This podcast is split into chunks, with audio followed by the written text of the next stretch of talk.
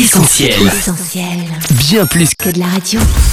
Le journal de la Bible, Le journal de la Bible. toute l'actu d'un livre hors du commun, Christine et Laure. Hello tout le monde et bienvenue dans le journal de la Bible. Vous êtes avec Chris. Et Laure, salut à tous On est ravis d'être avec vous ensemble autour de l'actu de celle qu'on surnomme le livre des livres, la Bible. Et pour nous aider à faire un pas de plus dans la diffusion de ce message, on vous invite dès maintenant à nous soutenir sur soutenir.essentielradio.com. Un grand merci pour vos dons et vos encouragements. Oui, merci à tous et en avant pour une nouvelle édition du journal de la Bible. Voici le sommaire. Fête d'anniversaire à Madagascar, traduction en Iran et diffusion en Syrie, la Bible est résolument internationale. Et c'est aussi un livre historique. Nous partirons sur les traces de la Bible de Gutenberg en Ukraine. Quelques conseils de lecture également avec le magazine Christianisme aujourd'hui. Mais pour commencer, une question quelle est la véritable identité de Jésus? Le journal de la Bible, Christine et Laure. C'est une belle initiative née pendant le confinement et qui a déjà permis à plus de 36 000 personnes d'entendre parler du message de l'Évangile.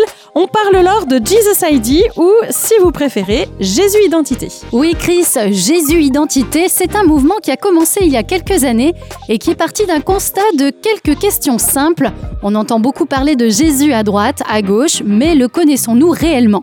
L'avons-nous déjà rencontré personnellement? Quelle est la véritable identité de ce Jésus? Pour apporter des réponses concrètes à ces questions, Romain Lagache et l'équipe de Jésus Identité ont sorti il y a quelques semaines, en plein confinement, un nouvel outil digital, un e-book gratuit intitulé Le Sentier de l'éternité, qui rassemble 12 témoignages de vie transformés radicalement par Jésus et le message de la Bible. Pour le télécharger gratuitement, rendez-vous sur le site jésus-id.com.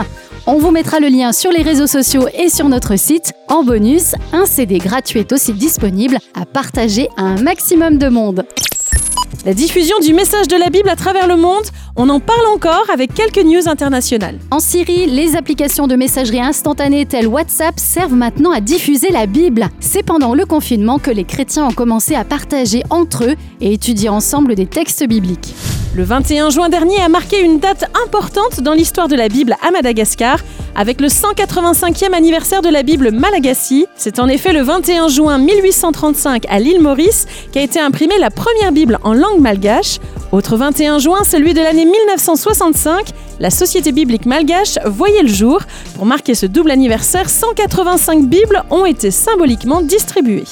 Et enfin, les projets de traduction se multiplient en Iran. L'organisation Unfolding Word veut rendre la Bible disponible dans la plupart des langues parlées en Iran, soit 80 langues minoritaires. Pour cela, elle forme et équipe les églises locales. Trois chantiers de traduction sont déjà opérationnels et on pourrait rapidement atteindre le nombre de 10 d'ici l'année prochaine. Le journal de la Bible, Christine et Laure. Une page de la célèbre Bible de Gutenberg serait actuellement en Ukraine.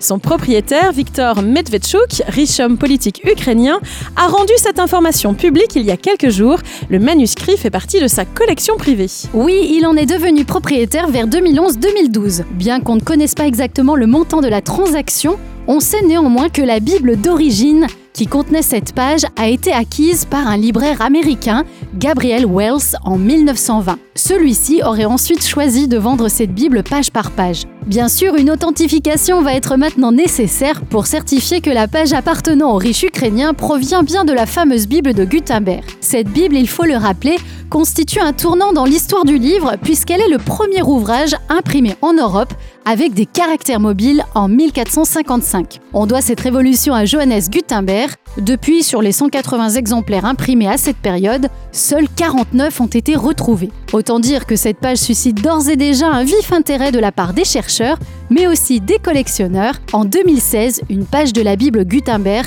avait trouvé preneur aux enchères pour la modique somme de près de 50 000 dollars. Et pour finir ce journal, quelques conseils de nos confrères de la presse écrite. Le dernier numéro du magazine Christianisme aujourd'hui est consacré à la Bible et à sa lecture. Et justement, à l'heure des réseaux sociaux et applis bibliques, comment optimiser cette lecture, Laure? Eh bien, le magazine Christianisme aujourd'hui nous propose un parallèle très parlant pour bien comprendre les différents niveaux de lecture. En fait, il faut lire la Bible comme on mange. Ainsi, picorer des versets sur les réseaux sociaux équivaut à du grappillage, un peu comme si on cueillait de bons fruits par-ci par-là, une lecture assez facile et instantanée, mais qui n'est pas suffisante. Elle donne une vision réduite du message de la Bible. Ensuite, il y a le goûter. C'est l'équivalent d'une lecture chapitre par chapitre avec une mise en contexte. Le bon repas équilibré, c'est l'étude d'un livre complet de la Bible. Enfin, encore plus copieux, le banquet. Comprenez par là une lecture suivie de la Bible, sur un an par exemple. Et il est alors plus facile de comprendre le message entier de Dieu pour notre vie. En résumé, pour un bon équilibre alimentaire et une lecture optimale de la Bible, ces quatre repas sont recommandés. Il ne s'agit pas d'exclure la lecture grappillage au nom d'une lecture suivie et globale ou inversement, mais de tirer parti de chacune d'elles. Le journal de la Bible, Christine et Laure. Le journal de la Bible, c'est fini pour aujourd'hui. On vous remercie encore pour votre écoute et votre fidélité et on espère vous retrouver dès la semaine prochaine. D'ici là, restez prudents, prenez soin de vous et n'oubliez pas de continuer à nous soutenir sur soutenir.essentielradio.com. Très bonne semaine à tous, à bientôt. Bye bye.